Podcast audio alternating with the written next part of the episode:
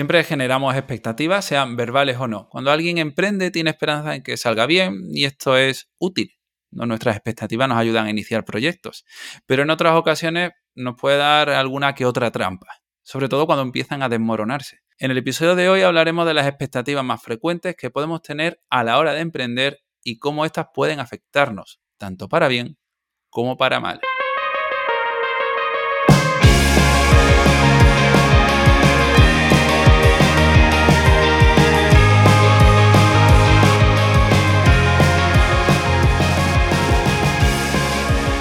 Y ya estamos por aquí. Hola. Muy buenas. ¿Qué tal? Buenos días, buenas noches. Muy buenas. Buenas tardes. Buenas tardes. Vamos a tirarnos media hora, o sea, vamos a, reventar las expectativas de la gente con este podcast. Porque vamos a tirarnos media hora diciendo buenos días, buenas tardes, buenas noches. Yo digo, por ir haciéndole un poco la cama a la gente. ¿eh? No, no, no, no, no. no, empecemos a hablar de la expectativa. Eh, por favor. Antes de empezar, ya que tienes el teléfono en la mano y acabas de ponerte el episodio, vea tu podcatcher y darnos un comentario, un like o suscríbete. ¿Qué? Un reproductor de podcast. ¿Cómo llamas? O Spotify, iTunes, vete, a Spotify, dale ahí un, clávale un buen subscribe. a Spotify o a iTunes. De hecho, en iTunes nos interesa más que ayuda al posicionamiento. Pues ya sabéis. Sí, sí, sí. Por favor, comenta si te gusta, comparte, dale like, ayúdanos en este proyectito. Twitter, en el Instagram, comparte no, no etiqueta. ya, haz todo lo que ahí la promo, la promo. Mándanos audio. Exacto. Es verdad. Bueno, ¿cómo estamos? Eh, ¿qué, ¿qué, tal? ¿Estáis, ¿Qué tal ha ido esta semana? esta semana. Eh, bueno. Pues, bueno, esta semana ha sido muy estresante y yo creo que también eh, por, ha tenido que ver en mi semana una expectativa que no se ha cumplido, que es voy a ser capaz de todo y al final he sido capaz de una mierda, literal. Entonces, claro, eh, incluso cuando crees que puedes regularlas y crees que la tienes toda bajo control, siempre hay algo que se me, que se me escapa, ¿no? Que eso no me escapa. Y es que yo creo que cuando hablamos de expectativas, sobre todo en el mundo del emprendimiento, no es cuestión de que hago una sesión y digo, venga, regulo mi expectativa, expectativa, esto es lo que hay. No, es una revisión constante, ¿no? Esa ha sido la hmm. lección de esta semana, al menos en mi caso. Hmm. Ostras, ¿eh? es que además eh, puedes lidiar con dos tipos de expectativas, ¿no? La, personal, o sea, la, propia, la que nos autoimponemos, y, y luego también las que puedan tener eh, los clientes, por ejemplo, con, con nosotros, ¿no? Que esa es otra expectativa que, por ejemplo, a mí me ha amargado la semana también. Eh, la expectativa, el no cumplir las expectativas de un tercero. O sea, efectivamente, ¿eh? nos, ha jodido la semana un poco las expectativas. Sí, ¿eh? Joder, bueno, pues muy bien. Me alegro de que seáis conscientes de vuestras expectativas. Eh, yo no sé si he tenido expectativas machacándome esta semana, en concreto esta semana. Pero bueno, supongo que sí. En realidad, siempre que vamos poniéndonos una serie de objetivos, eh, lo hacemos creyendo que todo va a salir bien. Y en el emprendimiento no va a ser menos. Eh, hay una serie de expectativas eh, clave que tenemos cuando empezamos un proyecto. Aquí hemos puesto seis que nos ha desarrollado ChatGPT, pero sin, sin, mirar, sin mirar esto, ¿vale? ahora veremos si sale. ¿Cuál diríais que ha sido eh, la expectativa que más os ha podido afectar a la hora de emprender? Se hace silencio. Mm.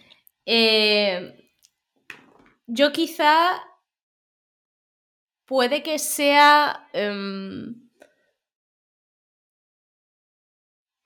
que mm. eh, lo presente que tienes que estar para, para poder vender tu servicio o tu producto. ¿no? Hmm. Como que yo pensaba, me estoy acordando de mis principios, que aquello con, subir una historia era suficiente. ¿no? Con subir si hmm. tienes mil seguidores y subes una historia y dice que estás dando terapia o que tienes tal, es suficiente. Y guau, no lo es.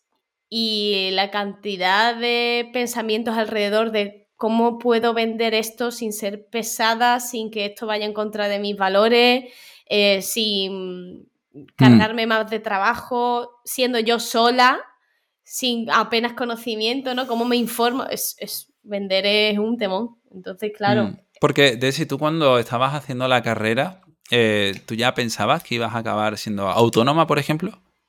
No, no, no, para nada. Yo no lo tenía claro, pero ya sí fue en un momento después de un año fuera trabajando en Londres que dije, ¡guau! Quiero volver, tener mi clínica, eh, poner cursos de terapéuticos, de psicología, ta, ta, ta. Quiero hacer algo de eso. Mm. Y todo lo que me imaginaba, pues muchas cosas coincidieron y otras pues nada que ver, nada, nada, nada que ver, ¿no? No sé si a vosotros os ha pasado algo similar o cuál era esa expectativa mm. Que, que, más se ha roto. Yo tengo una expectativa que me viene acompañando desde siempre. O sea, yo siempre tengo la expectativa de que aquel. Es una, una expectativa que le pasa a los programadores cuando están desarrollando, desarrollando un software. Que es esto de pensar en el producto mucho y creer que eso cumple esto del product market fit. Eso de encaja, perfecto. ¿No? Entonces, esto de que yo estoy haciendo es perfecto, la gente le va a encantar, le va a molar a todo el mundo y luego, ¡pum! La primera en la frente. Y eso me pasó cuando empecé a emprender eh, al principio de los tiempos en Naya de eh, psicólogos. Hmm. Que, era como, este curso de no sé qué tal, seguro que a la gente le gusta, seguro que es algo que la gente quiere. Y al final, eh, no, nada entonces yo creo que mi primera expectativa fue eso, enamorarme un poco de, tu idea. Hmm. Muy común esa, hmm. ¿no? Tal cual. Y luego hay mucha gente, y, yo lo, tengo también muy cercano, que le podríamos denominar de alguna manera, ¿no? Eh, seguramente no me vais a meter 45 tiros por lo que voy a decir, pero un poco el, síndrome Elon, Musk, ¿vale? O sea, digo 45 tiros por usar la palabra síndrome. Eh, pero un por usar Elon Musk también. claro. Sobre todo por Elon Musk. Pero es un poco eh, esa expectativa respecto a la realización personal. Em, que yo creo que mucha gente que emprende, sobre todo ahora que tenemos como mucho acceso a, pues, a, la divulgación, al crear una marca personal. Eh, de hecho, es cada vez más importante y, yo lo he puesto de ejemplo muchas veces. Es que yo he puesto, de hecho, le digo Elon Musk porque lo he puesto mucho de ejemplo en cursos y demás, que la gente conoce más a Elon Musk que a Tesla. O sea, la gente se compra un Tesla por Elon Musk, no por mm. el marketing que haga Tesla, ¿no? Entonces, hay un rollo ahí con las expectativas respecto a sentirse satisfecho y realizado y sobre todo también eh, en el hecho de, de, ser reconocido, que eso también es una cosa que parece una tontería, pero que yo creo que cada vez más gente que, emprende, sobre todo en el sector tecnológico, busca un poco, cada vez un poquito más ese reconocimiento. ¿eh? Y es una cosa que, eso sí que es una carrera del ratón que flipas. Claro. Eh, y, yo creo que es además la más. Porque todas las demás se pueden trabajar. Pero esa en concreto es como, como tú te metas en esa corriente que sepas que te acabas de suicidar, vamos. O sea, eh, es muy, muy, muy. O sea, al final piensa que la realización personal es lo más alto de la pirámide de Maslow. Y tú te estás poniendo las expectativas súper altas de la pirámide, de lo más alto de la pirámide, ¿sabes? Entonces, como a la que no la. Es muy fácil no cumplirla. Pero en general, yo creo que todas las expectativas son súper. El, problema es, eh, desde mi punto de vista ideológico, es asociar la realización personal con, con ser un máximo exponente en el trabajo. Que mm. sí, porque el trabajo, eh, es decir, da sentido a nuestra vida y es completamente lícito, pero que tu realización personal y tu satisfacción con la vida eh, esté mediada por cifras. ahí es cuando. El 90% de los emprendedores, ¿eh? O porque no salgo en este ranking, o porque no he facturado un millón, o porque no estoy consiguiendo tantas inversiones en este proyecto. Entonces, si eso es tu realización personal, el locus de control eh, es completamente mm. externo en realidad. O sea que agárrate porque viene en curva. Ese es el problema, ¿no? Que. Uf, pero es que es tan difícil cuando emprendes separar tu personalidad y tu persona en sí de tu emprendimiento. O sea, yo creo que eh, claro, no, los emprendedores que conozco es el apellido es su marca, ¿eh? O sea, el apellido es su empresa. Es como si yo digo Darío de Psicoflix. O sea, no, no, Darío Benítez desapareció. Y, en cuanto tiene que volver. algún problema. tiene que volver. Pero que en cuanto haya algún problema con, con Psicoflix, acabas de perder tu identidad. Bueno, eh, depende de qué contexto, ¿no? Porque claro, yo, creo, yo creo que yo creo que depende un poco, ¿no? Porque no es lo mismo emprender en un único proyecto que ah, emprender en varios proyectos. Y aquí me parece muy guay cuando hablamos de identidad y de, diferentes identidades y diferentes formas de vernos, ¿no? De, tener nuestros roles, ¿no? Porque yo soy un yo terapeuta, yo soy un yo amigo, un yo pareja, un yo hijo, un yo... Entonces, depende de qué manera yo vaya regando un poco diferentes áreas de mi vida, yo me vaya identificando con diferentes eh, versiones de mí, seré más o menos flexible, ¿no? Pero si evidentemente generas una fusión constante de tu trabajo y tú, eh, pues todo se va a la mierda, ¿no? Es como ese desarrollo eh, personal va a ser el trabajo, pero esto eh, cuando ya llevas mucho tiempo emprendiendo, ¿no? Tienes tu empresa o lo que sea, llevas 20 años siendo empresario, emprendedor, emprendedora o lo que sea, lo podemos ver, ¿no? Pero hay mucha gente que está empezando. ¿Y ahí dónde está esa identidad? Porque al principio puedes esperar buscar, encontrar ese desarrollo personal, pero es que a lo mejor no lo estás teniendo ya. Entonces, ¿de qué manera emprender eh, puede ser una estrategia de evitación? Em, Uf, vale. Pero, bueno, yo respondo a la primera pregunta. Con el tema de la identidad, eh, lo que viene siendo el autoconcepto, evidentemente se va formando a través de las cosas que hacemos, pero mm. también a través de los modelos. Y es lo que quizá hablaba en el primer episodio, que hay modelos para todos. Hay modelos para el emprendimiento y normalmente es hombre joven em, que mm, acaba de salir de la carrera de una carrera además de referente a las tecnologías o marketing y tal, ¿no?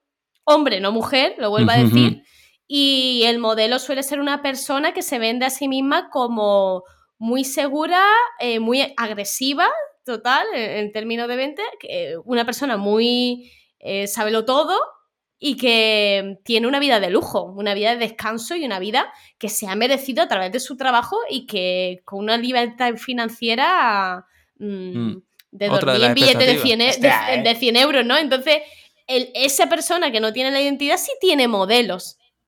Sí. Exacto. Buena esa, sí, sí, sí. Y además se van cayendo todo, ¿eh? que se, van, cayendo todo, claro, claro, claro, porque... Conforme das pasitos. Os, quiero preguntar una cosa, y, mm, ¿cuál es el modelo de una emprendedora? ¿Existe ese modelo de emprendedora? Porque si existe, se está formando, lo tenéis en vuestra mente, porque cuando pensáis en, emprendimiento, no os viene una mujer en la cabeza, lo siento mucho. No os viene una mm. mujer en la cabeza.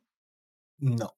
Nuestro modelo eh, eh, lo tenemos muy arraigado. Y de hecho, cuando tú piensas eh, en el modelo de una emprendedora, mm. mira, yo en mi caso, cuando alguien mete la A, digamos, en, la palabra emprendedor, es como mi hermana. O sea, yo pienso en mi hermana, porque es mm, para mí es un modelo a seguir. y claro, siempre que pienso en ella, pienso en una versión full guerrera. O sea, no, no pienso en, en la versión eh, acomodada, ¿no? De, ese emprendedor de éxito, tal, purito en la boca, ¿sabes? lo, que se nos ha metido a través del cine.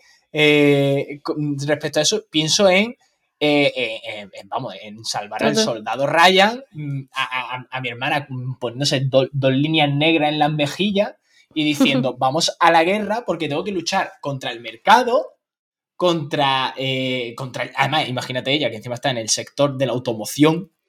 Escúchame, contra el patriarcado, en, ese sector. Eh, con todo, es una locura. Entonces, como. Eh, dame una metra, o sea, es, tú, tú, estás loca. O sea, en plan, es como, ¿qué haces mm. aquí? la realidad que pueden vivenciar las mujeres emprendedoras es diferente, como, como ¿no? El sexo, e, el color de piel también determina. En ese modelo expectativa hombre emprendedor es un hombre blanco.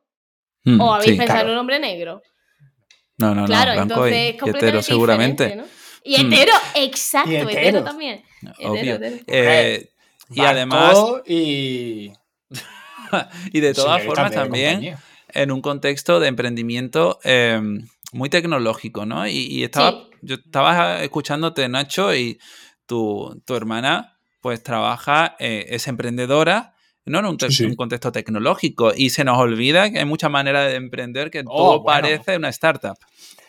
Que de hecho ahí te desmonta la primera expectativa que puede tener una persona cuando emprende, que es el de la autonomía. No he visto yo a una persona más esclava de su trabajo que a mi hermana, ¿eh? o sea, claro. Eh, porque además es negocio físico, eh, un negocio mm. que abre desde bien temprano y cierra bien tarde. Y cuando cierra, tiene que atender los pedidos de Wallapop, de Globo, de no sé qué. Hermana de Nacho, eh, ¿quién eres? Y sé mi amiga, por favor, démonos la mano. Vamos, vayamos juntas en este, en este sufrimiento, sí. Te caería muy bien. Mm. Soy muy sí, seguro, joder. Sí, cierto. Bueno, autonomía brutal, ¿eh? ¿eh? O sea, eh, fuera, o sea, libertad financiera. Todo el mundo quiere sus ingresos pasivos, eso es evidente, ¿no? Yo creo que esas son las dos más fuertes, ¿eh? O sea, es ganar dinero sin hacer nada. Es como la expectativa que puede tener alguien cuando emprende, rollo, me voy a forrar, voy a pegar el pelotazo, lo voy a vender mañana y al barco. Y es como, hmm. relaja, relaja. Yo, yo, veo también mucho una expectativa en cuanto a eso, en lo de no hay límite. ¿No? Como si eh, estuviese permitido ir hasta el final, porque eso te va a hacer una persona exitosa y, rica.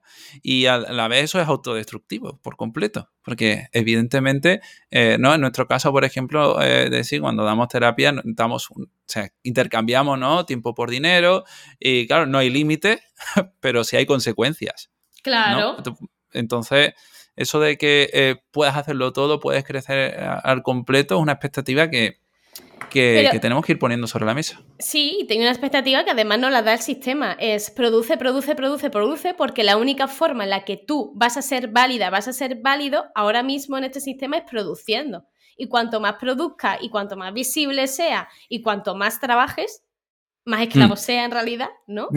Eh, más realizado vas a estar, más feliz vas a ser. Produce, porque la felicidad ahora se da produciendo. Por eso las mujeres ahora estamos introducidas en el mercado laboral y el capitalismo también nos quiere mucho, porque claro, además producimos a costes más, más, bajos. O sea, em, tenemos que mm. también diferenciar que trabajamos en este sistema, pero eh, no, somos, no podemos ser esclavos, porque entonces eh, entramos en círculo autodestructivo. E incluso, tú decías antes de la pirámide de Maslow, eh, Nacho, es ahora un concepto, bueno, una teoría que se está poniendo mucho a, debate, bueno, sí, se pone a debate porque no hay, se, plantea pues eso, la, eh, qué es la realización personal, hay diferentes necesidades, depende de la persona, ¿no? Y a través de la mm. pirámide, de, la pirámide, pirámide, ah, de Maslow, también nos no han ido guiando, ¿no? No han dicho tú lo que necesitas esto, ¿no? Y a lo mejor, coño, porque no, porque yo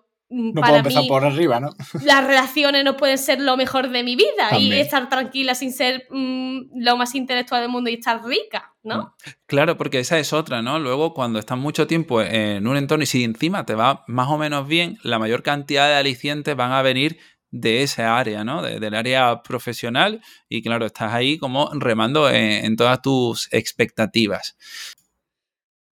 Bueno, y otra de las cosas que me vino eh, en su momento a, la mente y que sé que le viene a mucha gente, que es esto de voy a cambiar el mundo. Voy a hacer algo que lo pete. No solo ya a nivel económico, sino voy a generar un cambio drástico en cómo entendemos la vida y, todo. Yo, lo, he tenido. Eh, claro, tú lo has tenido. Eh, yo creo que también es lo que decía Desi antes del tipo de emprendimiento que hagas. O sea, obviamente, no creo yo que mi hermana con un desguace de moto pensase en cambiar el mundo. Bueno, claro. Pero, claro, si estamos hablando a lo mejor del emprendedor, emprendedora más metida en el sector tecnológico, tal, que, además, es que esto es full contexto. O sea, si tú estás. Claro, no todas las expectativas se tienen. Claro, claro, claro. Eh, si tú estás metido en ese contexto de emprendimiento tecnológico, startupero, tal, obviamente ahí te meten desde el primer minuto que o cambias el mundo o no hagas nada.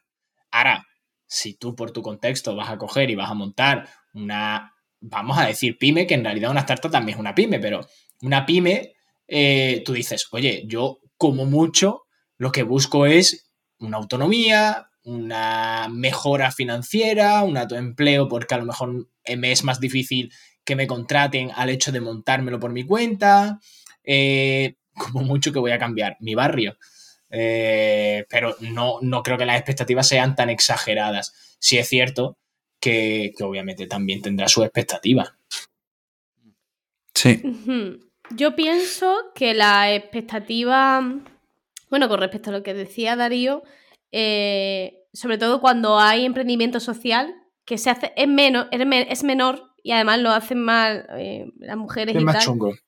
Pero es mucho más chungo, además sí, sí. Pero es cierto que se tiene que partir de esa idea, porque si no, ¿cómo, cómo te motivan, no? Sobre todo cuando hay emprendimiento, eh, mm. emprendimiento social, ¿no? Aunque, aunque yo eh, pensaba también en, la típica persona que piensa, ¿no? Yo qué sé, mira, ya que antes lo mencionabais, ¿no? Eh, Elon Musk pensando en que iba a cambiar la comunicación de no sé qué. Había veces en el que nuestras expectativas son también eh, ego muy hinchados, ¿no? Yo voy a cambiar el mundo con esta nueva tecnología, con esta nueva metodología o eh, cambiando ciertas dinámicas sociales. Claro, no, hablo solo del emprendimiento social, sino que a veces tenemos expectativas. Eh, voy a cambiar la forma en la que las psicólogas, los psicólogos se forman en, el, habla hispana, ¿no? Eso es una, una ambición que a lo mejor es, excesiva. haber dicho voy a derribar las universidades y las facultades de psicología gracias a mi plataforma, ¿eh? Por ejemplo. Claro, lo que pasa es que yo pienso que la que puede tener más impacto, y quizá esto es una proyección del impacto que ha tenido en mí, es em, la de flexibilidad de tiempo. Porque esto no, no viene regalado. Quizá si luego te organizas y sabes cómo plantear todas tus tareas y tal, podrías, ¿no? Pero la realidad mm. es que no nos enseñan a organizar nuestro tiempo, eh, no sabemos dónde poner los límites y la primera cosa que te, a la que te enfrentas cuando esto está empezando a ir bien es todas las tareas que tienes que mm. hacer frente, aprender a delegar, que eso es otra, ¿no? Si es que puedes, si es que tienes recursos para delegar. Y te encuentras que el, horario puede ser flexible, pero está lleno de trabajo. Es decir, puedes mm. dar una tarea a la mañana o a la tarde, pero la tienes que hacer. Hostia, que trabajas en una empresa y trabajas de 9 a 6, porque no te voy a decir que trabajas de 9 a 3, porque es muy, muy pocas empresas hacen eso.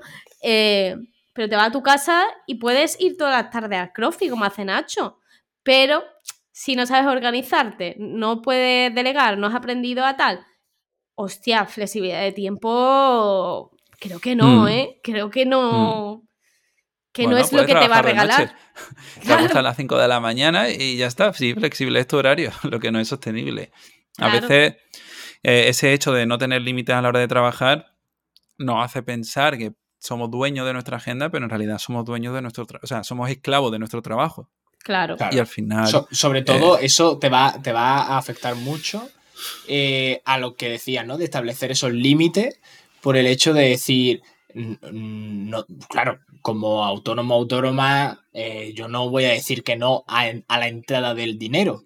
O mm. yo no voy a parar de buscar clientes porque los necesito. Y al final esa flexibilidad se acaba convirtiendo en esclavitud porque dices, como tengo todo el tiempo del mundo, entre comillas, o sea, mi agenda desde que me despierto hasta que me acuesto está libre, yo voy a rellenar los huecos porque necesito ganar dinero. En ningún momento relleno los huecos antes de empezar mi jornada laboral con todo lo que tenga que ver, por ejemplo, hmm. con el cuidado de la salud mental, con ir al CrossFit, con, meditar, con, con incluso hmm. pararme a hacerme de comer para comer bien.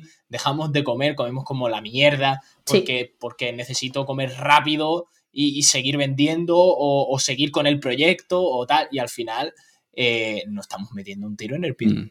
Sí, totalmente. ¿Cómo, ¿Cómo nos protegemos de esto? Es mi duda. O sea, ¿cómo si yo voy a empezar ahora a emprender o ya estoy metido en el ajo, ¿cómo puedo no cagarla frente a esa expectativa?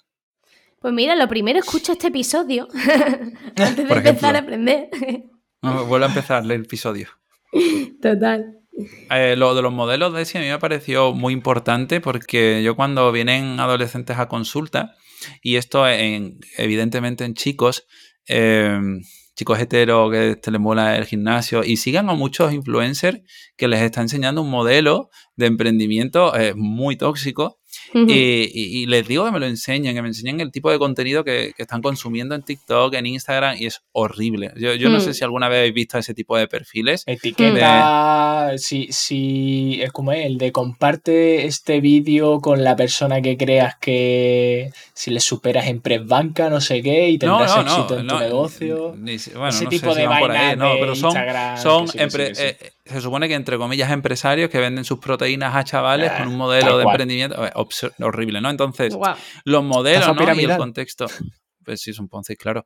Eh, yo creo que un poco eh, reconocer en qué contextos nos movemos es muy importante a la hora de cuidar nuestras expectativas, ¿no? Yes. Es decir, con quién hablas, ¿no? A la hora de, emprender, quién te está influyendo. A lo mejor es interesante que seas flexible, ¿no? Con, con tus círculos. No sé qué pensáis.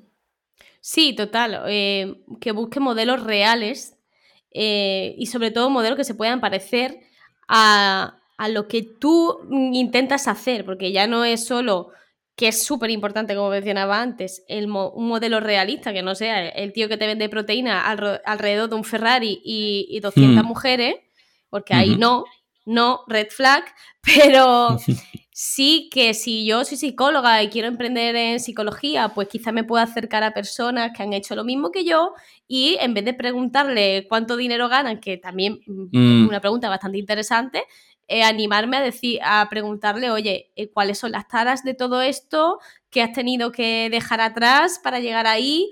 Eh, obtener, pues, mm, expectativas un poquito más realistas, incluso, incluso hacer la búsqueda de también en, medios que puedan ser fiables si no tienes a personas alrededor.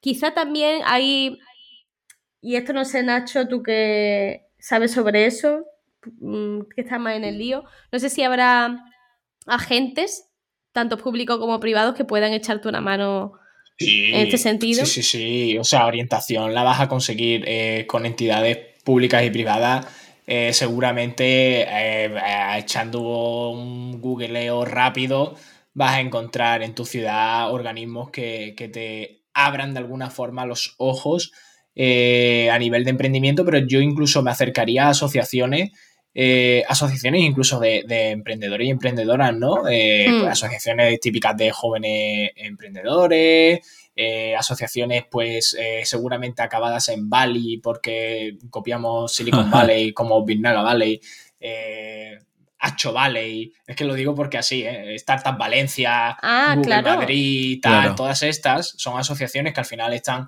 formadas por gente que, ya ha pasado por eso o que está pasando ahora mismo y con la que puedes entrar en contacto y hacer perfectamente ese acercamiento y sobre todo lo a mí me, me, ha encantado, ¿no? Esa parte de, de encontrar los modelos, porque de hecho mañana eh, doy una charla a chavales que van a entrar ahora en etapa universitaria.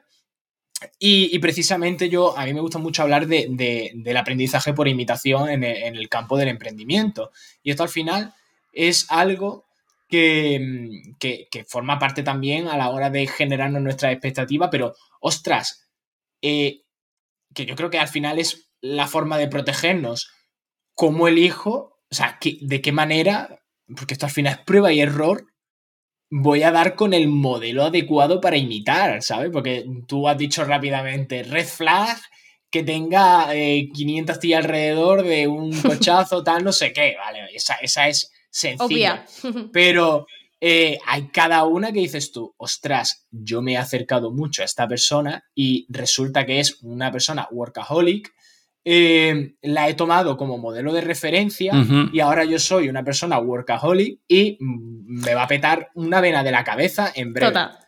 Sí, sí, mm. total. ¿Sabes? O sea, que es, muy jodido eso. ¿eh? Claro, por eso yo creo que hay que hacer, eh, a la hora de evaluar expectativas, lo que hay que hacer es, son las preguntas pertinentes, ¿no? Como, oye, está toda la parte del negocio, toda la parte técnica, productiva, pero cuéntame la parte personal. Hablemos de salud mental, hablemos de cosas personales.